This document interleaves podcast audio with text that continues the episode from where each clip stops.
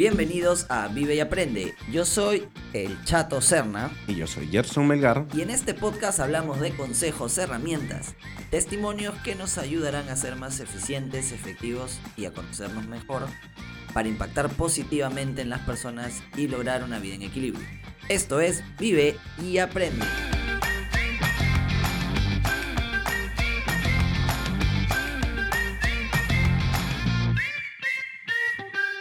Hoy en el episodio 69 es ¿Cómo nos enamoramos? Pero antes de empezar con el episodio de hoy, recuerden que pueden seguirnos en nuestra cuenta de Instagram Vive y Aprende Podcast, donde nos pueden dejar sus preguntas y sugerencias. Ahora sí, comenzamos con el episodio, amigo Jefferson. Hola chato, ¿cómo estás? Mal, estoy, me siento hasta las ¿Qué patas. pasó? No, mentira, mentira. ¿Por qué? Me asustaste, me asustaste. No, nada que ver. Todo muy bien. Todo muy bien, gracias a Dios. Eh, retomando mi vida después de, de, de varios cambios de, de, de- de salir de la rutina de, de varias, este, bueno, del viaje que tuve. Ahora fui, fui un- unos días a, a entonces cambia mi rutina del día a día y volviéndome a adaptar, ¿no? De, de, de manera, como se dice, en inglés es smooth, es como suave, o sea, que, ok. que no, que no sea pues eh, una obligación de, ah, ya estoy en la rutina, salí de la rutina, volver a la rutina. Reacomodarte. Reacomodarme. Qué curioso. Yo soy un poco más rígido por ese lado, pero sí, por ejemplo, curiosamente, esta semana estoy haciendo varias modificaciones en mi rutina. Hoy justamente empecé a hacer un cambio en mi rutina porque sentía de que, bueno, bueno, tú sabes, no sé si, si las personas que nos escuchan saben, pero yo entreno por las tardes, 4 a 5 de la tarde más o menos, es como que entreno a las 4, de 4 a 5 para cerrar mi día y estar libre a las 5 y ya terminar, ¿no? Pero me di cuenta que me, me no podía tomarme las tardes para hacer actividades de repente más largas y a veces, por ejemplo, estamos ahorita en temas de confinamiento, los horarios son un poco más reducidos, entonces disponer de mi tiempo después de las 5, bañarme para querer hacer algo, era más complicado. Entonces dije, no sé, estoy teniendo ahí una pequeña, eh, he estado teniendo ahí una pequeña duda, un pequeño conflicto conmigo mismo y he decidido ahora volver a mis entrenamientos de la mañana.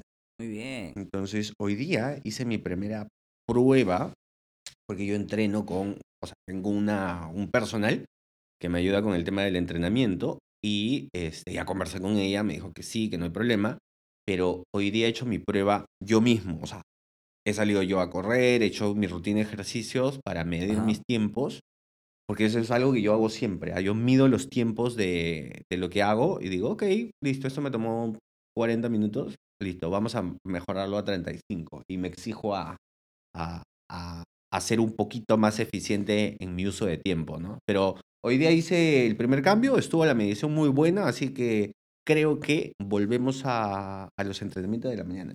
Ya. Y, y, ¿Y tú crees que esa, esa necesidad de, la, de ser súper rígido con tu cambio de rutinas, así, tiene que ver con que tú hayas venido de un colegio premilitar o, o castrense, o, o más por un tema de tu gusto por la eficiencia Sí. y tu pasión por, si la es que- productividad. sí, por, por este, este tema de que tengo que ser más eficiente con el tiempo que me da la vida? Sí. No, va más por lo segundo. O sea, para, no sé, claro, es que a cada persona nos llega diferente, de forma diferente los mensajes, ¿no? Yo empecé con esto, chato, cuando, no, sí lo he comentado en algún momento, cuando vi un documental, el documental que está en Netflix de, de Bill Gates, ¿Mm? ya, eh, en la mente de Bill Gates, y es súper curioso, o sea, el tipo te dice que el tipo es el segundo o el tercer hombre más millonario del mundo, con más dinero en el mundo, y el tipo, su única obsesión y su único, bueno, obsesión, porque el tipo no tiene ninguna necesidad, pero lo único que le preocupa todos los días es que su, su cerebro deje de funcionar y por eso lo aprovecha al máximo, porque se dio cuenta que con todos los millones que tiene él ¿Mm? y los cientos de soles que yo tenga en mi cuenta, que no llegan a miles, eh, tenemos, tenemos las mismas 24 horas todos los días. Y que en eso, digamos, que el tiempo es totalmente democrático para todos y a todos se nos distribuye por igual. Y dije, ala, si este tipo con no sé cuántos miles de millones de dólares tiene, o sea, es una persona organizada y lo que quiere es leer más, aprender, tratar de ayudar a la gente y estas cosas que, que tiene como propósito él en su vida, dije, oye, por ahí creo que también te podría servir algo de eso, ¿no? Y es ahí donde yo empiezo este tema con el tema de ser un poco más eficiente con mi tiempo. Ahí empieza todo, chato. Ok, por tus ganas de ser Bill Gates. mentira, De ser más eficiente con De mi ser, tiempo. claro. Sí, sí, sí. De Ahora, aprovecharlo. De dices tú, de aprovecharlo. repente Bill Gates no es la persona más millonaria de este mundo, pero por lo menos ha sido la que más se ha mantenido como dentro de los principales millonarios más en el tiempo, ¿no? Sí. Porque de hecho están otros, otras personalidades, pero que tienen menos tiempo que él dentro de los millonarios millonarios. O sea, Bill Gates ha tenido la, el bastión de millonario por años, más, más, Durante este, muchos años, años, y sí. él tiene todavía un tema de este, filantropía, ¿no? De, Correcto, correcto. que lo pueden ver en este, en este, este documental, como dice Gerson, de, de Netflix. Bueno, en mi caso, yo tuve un... O sea, no, no, no fue que me pasó algo, pero fue algo que no me pasaba hace mucho tiempo, ¿no? Ajá. Como, como tú dices, yo también tengo una rutina y conversábamos antes de la... Al inicio, es, es- yo sí con las rutinas soy un poquito más pausado porque el obligarme a volver a una rutina, ser muy rígido, ah, me termina como diciendo... "Ah, ¿qué?". Entonces, cuando voy de pasito a pasito, porque yo llevo, llevo entrenamientos un poquito más eh, agresivos y, y obviamente más complicados para sostener en el tiempo si es que dejo un, un momento. Eh, y bueno, como decía, me fui a Cieneguilla y uno de los días, creo que fue de viernes para sábado, sábado para domingo, no me acuerdo bien. Ujú. eh, bueno, me eché a dormir, me levanté, dije, bueno, necesito, no tengo la necesidad de levantarme temprano. Entonces me fui a acostar, sí estaba como dándome, me, me dormía muy rápido, o sea, esas, no es que me levantaba, me di cuenta, "Ay, quiero hacer", no, sino me levantaba el ojo y el toque otra vez agarra agarraba sueño y estuve así hasta las diez y media de la mañana. Ya. ¿no? Eso me pasaba antes cuando, bueno, salía a la discoteca o salía hasta tarde, por ahí, y podía levantarme a esa hora. Recuerdo esos tiempos, no. ¿eh? Aquellos. Y ya regresarán. Pero Pero que nosotros tienen, no. que tienen algo que ver un poco con Pero el tema nosotros de- no. Pero nosotros no. y fue, wow, levantarme 10 y media de la mañana. Dije, ah, su, ah, su, no, no, no tenía este registrado hace cuánto no me levantaba a las 10 y media porque mi cuerpo así había, me había quedado como medianoche viendo algo, una de la mañana. Mi cuerpo automáticamente 8, 8 y media por temas de hambre. Ya, ya yo necesito tomar desayuno. Sí, necesito ya pedir desayuno, me levanto, hago cosas, a pesar de que estoy un poco cansado. eh, eh, eh, fue loco, ¿no? Y tampoco fue como, pucha, ¿por qué me levanté a las diez y media? ¿Qué no?". Es como nada más, fue como, mi cuerpo lo, lo pidió, lo necesitó y bueno, re, re- reacostumbrarme va a ser este todo, todo un tema, pero vamos poco a poco, no, no me, no me voy a Ahora sí, si vamos con el tema de ahora, que es cómo nos oye, enamoramos. Escúchame, escúchame, escúchame. No, no, no, discúlpame. Yo tenía que, sino que estaba apuntando, eh, de- dentro de lo que decías, estaba apuntando un tema que me interesó mucho para tratarlo más adelante, que es el tema de la comida, el desayuno y todo esto de los horarios, porque tú sabes que yo también he sido muy rígido con mis horarios cuando he hecho fasting, Sí, ¿no? Entonces lo estaba apuntando y, y por eso no, no, no, no hice una acotación que quería, que quería, digamos, un contraste que quería hacer contigo, ¿no? De, de ese tema. Este, ¿a qué hora te dormiste? O sea, ¿a qué hora fue que te fuiste a dormir y cuántos, cuántas horas fueron finalmente las que dormiste? A ver, yo me he acostado allá en Cieneguilla entre las 11 y la 1. O sea, y no, pero no, no en, en plan de, uh, vamos a tomar, eh", tomando un traguito, viendo alguna película o jugando juegos de mesa, o sea, súper, súper relajado. Entonces, este, no hay un desgaste pues, que, que sientas que está quedando dormido, porque yo sé sí, soy, era de las personas que últimamente me iba a un bar y si yo me siento y no, no tengo actividad, así la conversación sea cerca de mi vea, me puedo quedar dormido. Y si tú me ves y me reconoces y me ves parado en una reunión de, de, de cuatro o seis personas, que raro que el chato se para. Y es porque si no, me quedo Te dormido. Sí, tengo una, una necesidad de, de dormir muy fuerte. Esa era mi, mi consulta. Ahora sí, Ah, por favor, presenta el tema de hoy. Bueno, la gente no sabe, pero nosotros venimos enamorados en silencio. ¿no? Me Lo encanta el tema, me encanta Lo el peor, tema. Decía, oye, pero ¿cómo vamos a poner cómo nos enamoramos? La gente va a pensar que hablamos de nosotros. Es la idea. No, pues. No, no, sino que eh, es un tema muy, muy importante saber cómo es que nosotros hemos eh, evolucionado, no evolucionado, quizá cómo hemos ido cambiando en el tema de- del enamoramiento, de la atracción, ¿no? Y, y- y hay muchos ¿Cómo conoces a las personas? Todo esto, pues, ¿no? Ajá.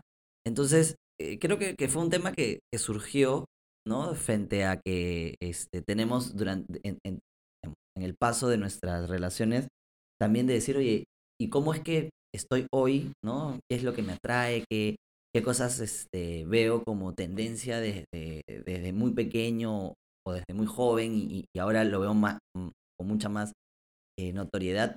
¿O qué cosas no, ya no me gustan desde antes y, a- y ahora, ¿no? Entonces, creo que es un tema que todos también eh, lo, lo, lo hemos conversado en algún momento y que queríamos hoy día reflexionar sobre eso. ¿no? Ok, Chato, el, mm, no sé si tú lo tenías preparado, pero yo lo primero que se me vino a la mente para saber, eh, o sea, para empezar este tema fue, ¿qué es lo primero que te atrae de las personas? Es- ese, es, ese es lo primero que me atrae a las personas siempre es un tema más eh, de energía, ¿no? O sea, yo sí soy de las personas que no percibo. eh, sí, sí hay un tema físico, claramente, ¿no? Eh, es la primera barrera. Es, es natural, pero no ha sido necesariamente el, es- ese de la, de la primera, eh, primer, am- no, no, a primera vista, pero atracción a primera vista. eh, quizá a nivel de, cuando estaba soltero, pues a nivel de, de- de un tema pues casual quizá, pero de conocer a una persona no. A mí me atraen mucho las personas que, que son, tienen algo diferente, particular que, que lo identifica. Ok, pero sí hay una barrera visual, o sea, hay una barrera de gusto que tú dices, o sea, si la persona no te gusta y tiene la energía más grande, no le vas a hablar, ¿o sí? O sea, ahora, diga, ¿A qué te eh, refieres con energía más grande? O sea, y- es que tú me dices que eres de las personas que dice, a ti te atrae la energía de la gente, correcto. Para, sí, sí. a mí es como que en mi cabeza, y, y hay que contrastar justamente esto, ¿no? ¿Cómo lo ves tú, cómo lo veo yo? Para mí, por ejemplo, en, en el caso de Ana Cristina, tú, tú tienes una, cuando la conociste, tú tenías, ustedes tienen una energía que se conecta muy bien. ¿ok? Pero a lo que voy es de que si ella el primer día físicamente no la hubieras visto, o sea, no la hubieras visto atractiva, no le hubieras hablado posiblemente. O sí. Eso es lo que yo quiero, o sea, lo quiero contrastar porque en mi caso yo siento que sí hay una barrera inicial de, ok, qué simpática esta chica y, ok, le voy a hablar. Ya. Y le hablo, por ejemplo, me pasó con Kiara, ¿no? Eh, en tu caso, o sea, sí hay esta barrera mínima. Qué bien chistoso cómo lo pones. Es como, yo, Es mi Yo forma. no, claro. ¿Cómo es la tuya? yo no, sí, no, no, no discrimino porque no sé si es que el, el tema del- de, hablarle por primera vez, yo no voy, ya cuando hablo no es porque me atrae, sino hablo porque a mí me encanta hablar con la gente, Ok. ¿no? Así, así vaya a ser un tema, o sea, te das cuenta, ¿no? Ah, ok, ok, ok. Entonces yo no sé si, si de repente Chris pudo haber terminado siendo una gran amiga simplemente, pero a mí me atrajo mucho esa energía. Ahora, si Ah, yo veo mi historial, ¿no? Eh, de, de- de- la- con las chicas con las que de repente he salido o he tenido de repente un- una atracción, sí son, a- a- hay una tendencia de que son mujeres muy, por lo menos yo soy heterosexual, y son mujeres en general con mucha energía y muy eh, empoderadas. Ok. Todas, todas, que han tenido mucho poder de decisión, que les gusta ser líderes, que les gusta dar su punto de vista, ¿ok? Y, y que son muy poco eh, de esta onda de, de- de no equidad. De carácter. Sí, sí, exacto. Tienen mucho carácter. ¿no? Mira. Incluso muchas veces eh, se, se me ha catalogado de que, soy pisado porque ella tiene carácter. Y bueno, hay gente que lo ve muy al, se- con vendas en los ojos pensando que el carácter simplemente es que alguien sea tal o tenga la personalidad de decir las cosas, cosas Sí. que no de la realidad. Que o sea, de hecho esto tú lo sabes, pero acá la gente no lo sabe. O sea, nosotros eh, hemos sido amigos muchos años, de hecho éramos amigos cuando empezó tu proceso de enamoramiento con Ana Cristina. Y yo era de las personas que, creía eso, O sea, eh, eh, yo sentía de que ella era muy dominante y tú eres una persona muy dócil y yo pensé que no ibas a poder manejarlo, pero sin embargo son dos personas que han sabido con, o sea, ella es, como tú dices, tiene este sentido de justicia que no es de aprovecharse, sino es, es un sentido de justicia. Decir, oye, esto está bien, esto está mal, no tengo por qué cruzar la línea de aprovecharme, ¿no? Y tú también eres una persona que concilia mucho, que confundimos a veces, en mi caso yo confundí y decía, el chato es muy dócil. No eres dócil, eres una persona que concilia.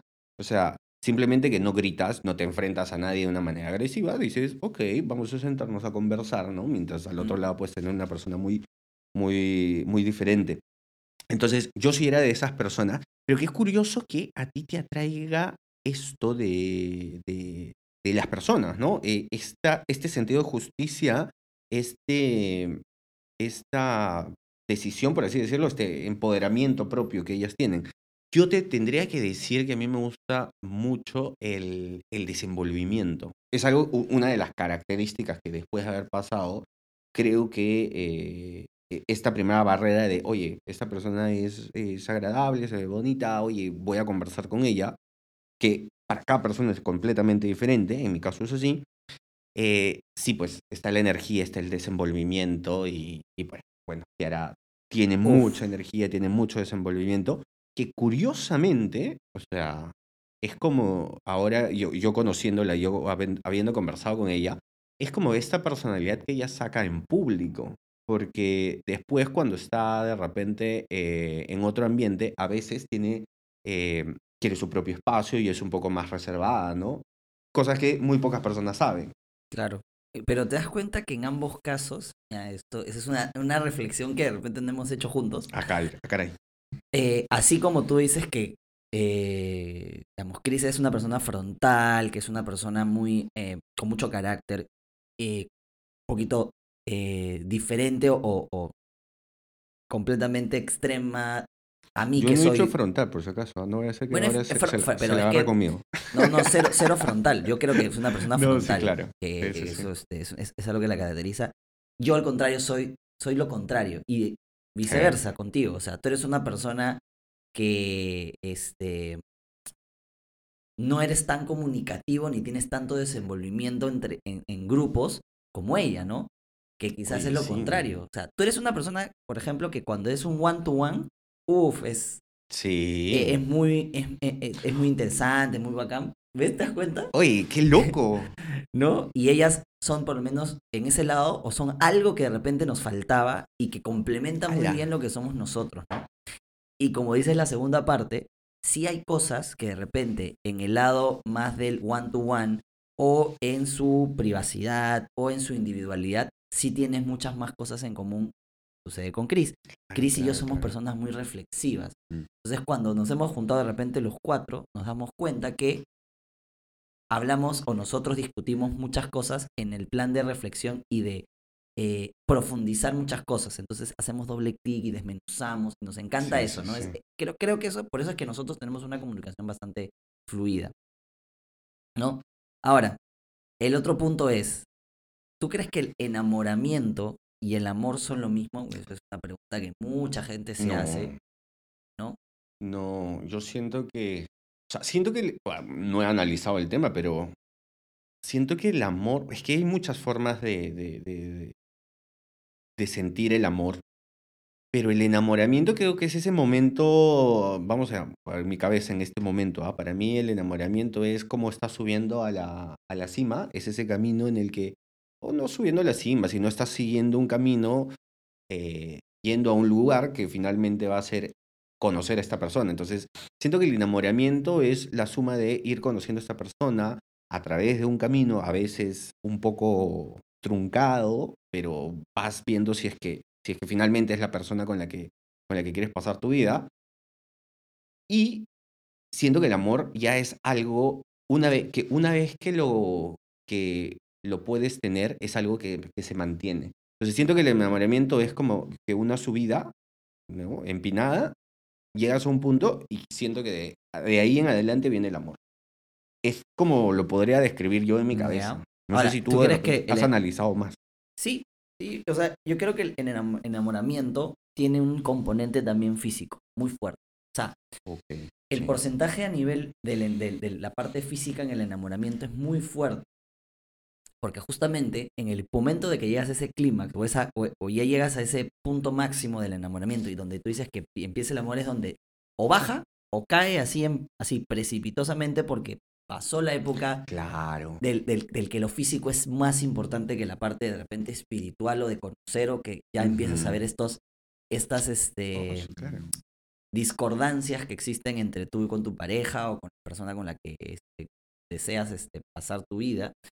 Y ahí es donde creo que em- empieza el amor, porque yo creo que el amor no solamente pasa por un tema físico, que ya no es tan fuerte o, o tan pasional o, tiene, Sí. o tan hormonal, Sí, sí, tiene que ver una parte física que lo otro episodio, pero creo que tiene también que ver una conexión espiritual y que a nivel de el, el tema cronológico, el enamoramiento, como dices, es una subida fugaz así a- hacia arriba y empiezas a ver este, cosas que te gustan y, y dejas de lado de repente lo que no te gusta y sube, sube, sube y que tiene un periodo. No podemos decir pues que son un día, dos días, que son una semana, un mes. No lo sabemos. Eso, eso es. Pero yo, yo siento que el enamoramiento también es.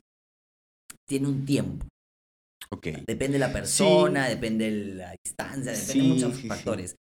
Pero el enamoramiento yo sí creo que es un poco más ah, un tema dinámico, a largo aliento y justamente porque creo que viene con un tema de decisión. Sí, creo que el amor- totalmente.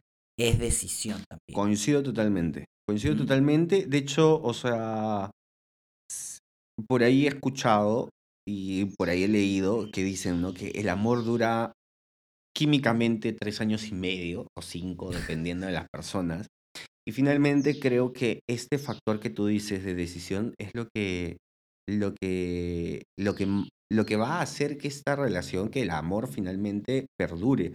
No sé dónde escuché que mm, esto era el caso de, ah, bueno, no lo tengo fresco, pero era un caso en el que justamente un pastor, eh, una persona que se iba a divorciar, eh, estaba tramitando sus papeles de divorcio.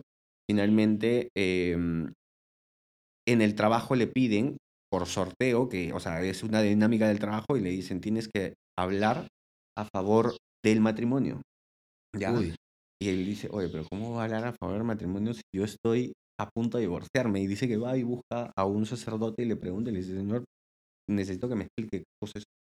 ¿Por qué no debería divorciarme de mi, de mi esposa? O sea, como que fue a buscarlo por el trabajo y se dio dando cuenta que en realidad finalmente, eh, o sea, le sirvió a él, no se divorció, porque se dio cuenta que esto era el, que, que el amor, finalmente, no, no hablemos del matrimonio, sino del amor de una relación de dos personas, es más que nada una decisión. Y yo ahí sí coincido plenamente en lo que dice. Sí, o sea, creo que eh, hay que también en el tiempo, la madurez, en, muchas cosas es saber también que hay cosas que a nosotros nos gustan, hay cosas que no nos gustan. Va a haber un momento donde vamos a tener que, que justamente creo un punto clave dentro de la relación, que es el, el tema de abrirnos a esa fragilidad de saber que la otra persona tiene las armas y el conocimiento para poder destruirnos. Y, y lo vamos a tener que hacer si es que queremos realmente tener una, una, una relación abierta, cordial y real, porque la otra persona también va a sentir lo mismo, ¿no? Al- Algo, algo te has- acordado, creo. Y sobre todo el hecho de, de, de negociar, ¿no? O sea, creo que la negociación tiene que estar siempre, hemos hablado, tenemos Sí, un sí, sí, episodio sí, donde sí. hablamos de la negociación en, en, en casa, en parejas. Entonces, sí, yo, yo sí coincido, Chato, en eso de que siempre tiene que, siempre tiene que estar la negociación presente, tiene que haber eh, conciliación dentro de, de- de las parejas y sobre todo este sentido, esto que, que, que- que tú comentabas, ¿no? El hecho de decir, oye, ¿sabes qué? Saber ceder también. Justo cuando comentabas esto de, de, de, o sea, me venía a la cabeza el hecho de la negociación, de conversar con tu pareja y el hecho de ser flexible también, ¿no? Recuerdo mucho en, Mm. un- o sea, cuando estás de repente pues en la universidad y estás flirteando, y me acuerdo que estuve con, con una chica, y me acuerdo claro de una pareja que hizo un Ujú. comentario que dije, hasta aquí nomás. Y me acuerdo que me dijo, estábamos en una, habíamos tenido una pequeña discusión y me dijo, alguien tiene que ceder, pero no voy a ser yo. Y Uf. digo, ¿dónde está la negociación ahí? Uf. A ver, explícame dónde negociamos. Entonces, creo que lo que, creo que, lo que hace también que una relación este, siga adelante es muchas veces saber negociar, saber perder, como se puede decir. No sé si está, si es finalmente esta la palabra final, pero creo que por ahí va. Sí, la negociación forma parte necesaria de la, de la relación para poder llegar y también ser transparentes y sinceros. O sea, no, no quedarnos en, estas, en esta idea de, de que creer, como dices tú, perder, entre comillas, significa ceder. Ceder y perder son cosas diferentes. Ah, ok, ok, ok. Ceder, Ok. eh, ok. Ceder significa, ok, esta vez me, me, me parece que tú tienes la justificación o las razones. O quizá yo digo, en esta vez creo que probemos con tu idea o, Ujú. o vamos con tu idea. Puede salir bien, puede salir mal y finalmente veremos el, el Sí. resultado. No pensando en que va a fallar, ojo, porque a veces Sí, nosotros decimos, sí. ya, pues ya, ok, ya, ya, ya, vamos a lo que tú quieras, ya, ya, ya. O sea, que hay que ser conscientes y ser totalmente eh, maduros para decir, ok, esta vez vamos a ver y, que, y que después en otra situación también juguemos esa carta de, mira, la otra vez yo cedí, hicimos esto, Eso. O sea, tengamos en consideración esto. Hay que tener Iba- una pizarrita ahí. Sí, iba a tocar otro tema, pero creo que ya va a ser otra, otro podcast que me parece muy importante, que son relaciones tóxicas. Ujú. ¿ok? ¿Cómo ¿Has identificar tenido, chato? relaciones? Sí, Upa. sí, yo creo que sí. Yo he tenido una, una relación que creo que fue tóxica y yo al final, la conclusión, le di la vuelta para yo sacar conclusiones para mí que me ayudaron para toda la vida. Es más, creo que si no hubiese tenido esa relación, yo no hubiera podido estar. Estoy casi seguro. Finalmente aprendes de todas las relaciones, de todo lo que te pasa, ¿no, chato? Así es. Entonces, si ya cerramos con las conclusiones, la primera que yo te diría es, primero que nada está escrito en el amor. O sea, nada, no, Aviéntate no, no hay, no hay una forma de enamorarse, no hay un tiempo, no hay cosas que tenga que tener una persona.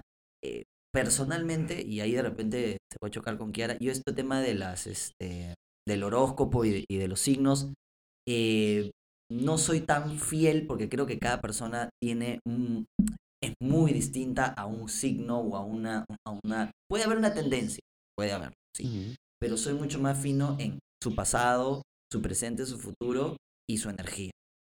Ya. La segunda Pero es Todo está conectado, exacto, y es, pero finalmente escribes un libro diferente en cada persona. Sí, sí, sí. Esas cosas... Claro, lo que pasa es que yo siento que es como...